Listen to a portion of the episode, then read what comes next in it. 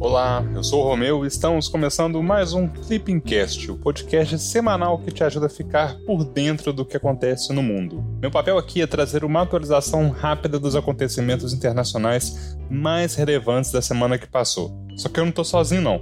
Conta pra gente, Cecília, o que aconteceu essa semana? Ei, pessoal, tudo bem? Eu Cecília tô aqui para ajudar o Romeu nesse Clipping Cast. No episódio de hoje, vamos comentar a viagem do presidente norte-americano Joe Biden à Europa. E falando na terra do Tio Sam, a Casa Branca também anunciou ajuda humanitária à Ucrânia, enquanto a guerra no país já completa um mês. Mas vamos devagarinho, que juntos a gente vai cobrir tudo isso. Olha, a agenda do Biden foi muito movimentada. Só nessa semana ele participou de três cúpulas da OTAN, do G7 e da União Europeia, todas muito relacionadas com a crise na Ucrânia.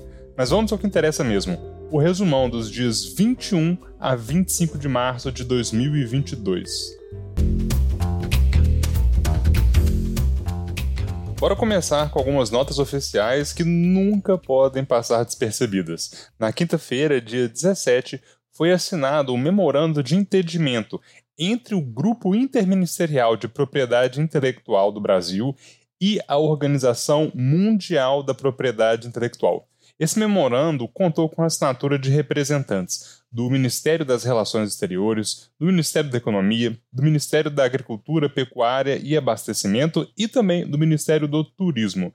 De acordo com o Itamaraty, o documento tem o objetivo, a função de possibilitar o aprofundamento das relações entre a organização internacional e os diversos órgãos brasileiros, além de buscar expandir a cooperação no âmbito da Agência de Desenvolvimento da OMPI entre diversos outros pontos relacionados à propriedade intelectual e à inovação. Na sexta-feira, dia 25, foi inaugurada a exposição Itaipu, uma obra diplomática. O evento foi sediado no Museu Histórico e Diplomático do Itamaraty e marca o início do processo de revitalização do Palácio do Itamaraty do Rio de Janeiro. É sempre bom lembrar que o local tem importância histórica, dado que foi sede do governo republicano entre 1889 e 1897 e posteriormente, de 1899 a 1970, foi sede do Ministério das Relações Exteriores. A exposição foi inaugurada pelo chanceler Carlos França, que também estava acompanhado de representantes da Itaipu Nacional. Um ponto importante: se essa disso que se preze, precisa saber que a hidrelétrica de Itaipu é um marco da política externa brasileira, bem como da relação diplomática entre Brasil e Paraguai. Mas nem só de nota oficial vive o CACGista. Então, bora comentar as atualizações da guerra na Ucrânia. Fique ligado que a gente vai trazer muitas informações sobre o conflito, a começar pelo ultimato russo. No domingo, dia 20, a Rússia deu um ultimato para que a Ucrânia entregasse Mariupol e para que as forças ucranianas presentes na cidade se rendessem. Em contrapartida, Moscou ofereceu a abertura de dois corredores humanitários para a evacuação de civis. A Ucrânia não quis nem saber da proposta russa. O país rejeitou o ultimato e afirmou que não vai se render às ameaças do Kremlin. A decisão ucraniana foi informada pela vice-primeira-ministra do país, que também ressaltou que a situação da cidade logo após a invasão russa é crítica. Com a guerra, Mariupol está sitiada e tem sofrido bombardeiros e também sofrido com a falta de recursos básicos, como água, comida e energia elétrica. A cidade está sendo foco da investida russa, mas não é à toa. Mariupol é considerada estratégica para Moscou por diversos motivos. Entre eles, a gente tem a sua localização, que é bem próxima da Crimeia, que foi anexada pela Rússia lá em 2014, e a cidade também é próxima de Donbass, região onde estão localizadas as duas províncias separatistas de Donetsk e Luhansk. Além disso, por ser uma cidade portuária, Mariupol também concentra boa parte do comércio marítimo da Ucrânia. Em meio à crescente escalada do conflito e à situação cada vez mais crítica da cidade de Mariupol, o presidente ucraniano teve de usar a sua voz. Na quinta-feira, dia 24, o presidente Volodymyr Zelensky reforçou o pedido de ajuda militar à OTAN. Zelensky participou de forma virtual da cúpula da OTAN e também do G7. Em suas falas, ele disse esperar, abre aspas, medidas sérias, fecha aspas, dos países ocidentais e também fez reclamações acerca do não fornecimento de sistemas antimísseis à Ucrânia. No mesmo dia, também foi realizada uma cúpula da União Europeia. O presidente dos Estados Unidos, Joe Biden, compareceu presencialmente aos três encontros. As reuniões marcam um mês da invasão russa à Ucrânia. E é bom gente ressaltar que no dia anterior, a Aliança Militar, a OTAN, já tinha anunciado o aumento da sua presença militar no leste europeu, com cerca de 40 mil soldados mobilizados do Báltico ao Mar Negro, além do estabelecimento de novas unidades de combate na Bulgária, na Romênia, na Hungria e na Eslováquia. Por último, mas nem menos importante, a gente precisa lembrar que, em meio a todos esses encontros, Estados Unidos e Reino Unido anunciaram novas sanções contra a Rússia. Dessa vez, as medidas restritivas atingem deputados, entidades russas e magnatas. Agora, chegou o momento de fazermos uma pausa para relembrar que no dia 24 a guerra da Ucrânia completou um mês. E foi um mês bem cheio com muitas atualizações diárias. Como é muita coisa, bora fazer um resuminho muito rápido dos eventos mais importantes até aqui. Antes de tudo, é importante lembrar que essa crise recente começou em novembro de 2021, quando a Rússia mobilizou cerca de 100 mil soldados na fronteira com a Ucrânia. Essa atitude gerou temores de uma nova invasão, igual a que ocorreu em 2014 com a anexação da Crimeia. Além disso, durante dezembro e janeiro, tivemos alertas dos Estados Unidos de que a Rússia poderia invadir a qualquer momento. E a Rússia também realizou algumas atividades militares próximas à fronteira com a Ucrânia. Mas o estopim mesmo veio em fevereiro de 2022, quando Moscou reconheceu a independência das repúblicas separatistas de Donetsk e Luhansk. Dias depois, tivemos a invasão russa à Ucrânia. Depois disso, muita coisa aconteceu. Tivemos reuniões da Assembleia Geral e do Conselho de Segurança das Nações Unidas e tivemos também muitas sanções. E a que mais se destaca foi a dos Estados Unidos, que proibiram a importação de gás natural petróleo e carvão da Rússia. Tivemos também a decisão da Corte Internacional de Justiça sobre a guerra. Isso tudo sem contar os impactos que não estão ligados com a questão geopolítica e diplomática. Mas se eu for me estender nisso, o episódio vai ficar gigante. Olha, segura aí, porque ainda tem muito mais coisa sobre a Ucrânia. Na quinta-feira, dia 24, os Estados Unidos anunciaram novas sanções de ajuda humanitária ao país. Em comunicado oficial, a Casa Branca informou que mais de um bilhão de dólares vão ser destinados à assistência humanitária de pessoas afetadas pelo conflito, em forma de recursos como água, abrigo e suprimentos médicos.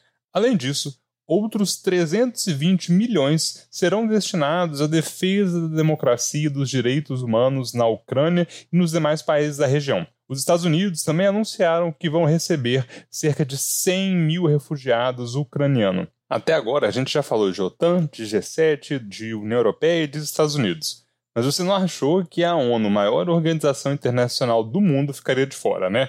Na quinta-feira, dia 24, as Nações Unidas aprovaram uma resolução de ajuda humanitária à Ucrânia. A resolução, que foi intitulada Consequências Humanitárias da Agressão contra a Ucrânia, foi apresentada justamente pela Ucrânia e por demais países aliados. O texto da resolução exige a proteção de civis, médicos, jornalistas, pessoal humanitário e de pessoas em situação de vulnerabilidade. Além disso, a resolução também pede o fim do cerco às cidades ucranianas, que é justamente o que tem acontecido a Mariupol, além de pedir o fim das hostilidades russas no país. Essa resolução contou com 140 votos favoráveis e cinco contrários, que foram de Belarus, Coreia do Norte, Eritreia, Rússia e Síria. Entre as 38 abstenções estão China, Cuba, Nicarágua, Irã e alguns outros países. Com relação ao Brasil, a gente votou favoravelmente à resolução. Em justificativa, o representante permanente do Brasil na ONU, embaixador Ronaldo Costa Filho, afirmou que o Brasil teria preferido um texto consensual e ressaltou que o documento não leva em consideração as consequências humanitárias das sanções econômicas. Outra resolução sobre o conflito também foi apresentada na Assembleia Geral pela África do Sul esse texto, por sua vez, não citava a Rússia diretamente e não seguiu para a votação. É bom a gente ter em mente que essa foi a segunda resolução da Assembleia Geral aprovada que, de certa forma, condena Moscou. A primeira, aprovada no início de março, condenou a invasão russa à Ucrânia e exigiu a retirada de tropas. É tanta coisa sobre a Ucrânia, a Rússia e o leste europeu que a gente acaba esquecendo do resto do mundo. Só que não aqui no Clipping Cash. Lá na Coreia do Norte, as coisas estão bem movimentadas. Na quinta-feira, Pyongyang realizou seu maior teste de míssil intercontinental com capacidade nuclear. É a primeira vez desde 2017 que a Coreia do Norte realiza um teste de míssil como esse. A ação foi condenada pelos Estados Unidos, Japão, Coreia do Sul e Brasil. Em nota, o governo brasileiro afirmou que se trata de um ato de desestabilização da segurança regional e internacional, que viola resoluções do Conselho de Segurança das Nações Unidas. No comunicado, o Brasil ainda instou Pyongyang a aderir ao TNP e também ao TEPAM. Desde o início de 2022, a Coreia do Norte vem realizando diversos disparos com mísseis. Parece que Kim Jong-un está realmente querendo chamar a atenção. Esses testes tensionam ainda mais a geopolítica da região, principalmente porque a Coreia do Sul é protegida em termos nucleares e também militarmente, né, de forma geral, pelos Estados Unidos.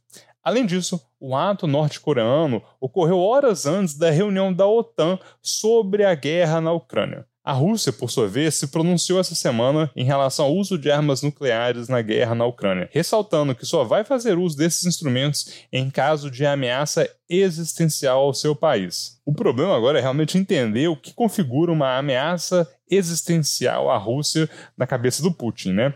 Só que agora bora mudar um pouquinho de tema, porque a gente tem atualizações de economia. Na sexta-feira, dia 18, o Itamaraty e o Tribunal de Contas da União assinaram um acordo de cooperação técnica. Este acordo tem vigência de cinco anos e vai possibilitar atividades conjuntas entre os dois órgãos. Além disso, segundo Itamaraty, o pacto vai contribuir para reforçar a credibilidade do Brasil ao evidenciar seu compromisso com o alinhamento de políticas públicas aos padrões mais elevados de práticas internacionais, conforme nota a imprensa. O acordo antecede o início da presidência brasileira na Organização Internacional das Entidades Supremas de Fiscalização, que está prevista para novembro de 2022, com duração de três anos. Na segunda-feira, dia 21, o Brasil e o Banco Interamericano de Desenvolvimento, o BID, estabeleceram uma linha de crédito de 1,2 bilhão para a agropecuária. A medida foi aprovada a partir de um termo de cooperação com o BID, assinado pelo Ministério da Economia e pelo Ministério da Agricultura, Pecuária e Abastecimento. Esse valor vai ser destinado, sobretudo, ao financiamento de projetos de desenvolvimento sustentável das cadeias produtivas agropecuárias, de acordo com o Ministério da Economia. Os recursos também vão poder ser utilizados por entes do governo federal e estadual, além de instituições financeiras que venham a atuar como intermediárias com o setor privado e que cumpram os requisitos da Comissão de Financiamento Externos. Além disso, as linhas de crédito vão ficar disponíveis por 10 anos e têm o objetivo de atender projetos alinhados com o Plano Estratégico 2020-2031 do MAPA, o primeiro projeto beneficiado será o Programa de Apoio ao Desenvolvimento Agropecuário do Nordeste, que vai receber cerca de 200 milhões de dólares. Quem é novo por aqui talvez ainda não conheça o Banco Interamericano de Desenvolvimento, mas calma que o Clipping Cash te explica. O Banco Interamericano de Desenvolvimento foi criado em 1959, no âmbito da Organização dos Estados Americanos. O objetivo do banco é de reduzir a pobreza e promover o desenvolvimento na América Latina e no Caribe. Atualmente, é composto por 47 estados, incluindo membros não regionais, como países da Europa, Israel e Japão. O poder de voto de cada país é determinado por sua subscrição de recursos ao capital ordinário da instituição. Anota aí então quais são os membros com maior percentual de votos. São eles Estados Unidos com 30%, Argentina com um pouco mais de 11%, Brasil também com 11%, México com 7% e Japão com 5%. Para tornar-se membro regional, o país primeiro precisa ser membro da Organização dos Estados Americanos. Agora você deve estar se perguntando, Clipping, e os membros não regionais? Então, para ser membro não regional, o país deve ser também membro do Fundo Monetário Internacional. Simbora agora para o último tema do episódio, que é segurança. Na quarta-feira, dia 23, o Brasil condenou atentado contra civis israelenses na cidade de Beersheba, em Israel. Pessoal, eu não falo hebraico, então me desculpem se eu errei na pronúncia da cidade, tá? Perdão. Esse ataque deixou vários feridos e quatro mortos. Em nota do Itamaraty, o governo brasileiro transmitiu solidariedade à família das vítimas e reiterou o seu repúdio a atos terroristas o Brasil ainda aproveitou para reforçar seu compromisso com a paz e a segurança no Oriente Médio. Importante lembrar que nas relações internacionais o Brasil seguia pelo princípio constitucional do repúdio ao terrorismo, que é considerado crime infinanciável e insuscetível de graça ou de anistia pelo direito brasileiro. Ainda no âmbito nacional, a Lei 13.260 de 2016, conhecida como Lei do Terrorismo, regulamenta o inciso 43 do artigo 5 da Constituição Federal de 1988, definindo o conceito de terrorismo como prática de atos criminosos por razões xenofóbicas ou de preconceito de raça, etnia, cor e religião, com o objetivo de provocar medo generalizado. O Brasil ainda integra diversos instrumentos regionais e multilaterais. Fica ligado, hein? Quem sabe isso não cai no TPS que já já tá chegando.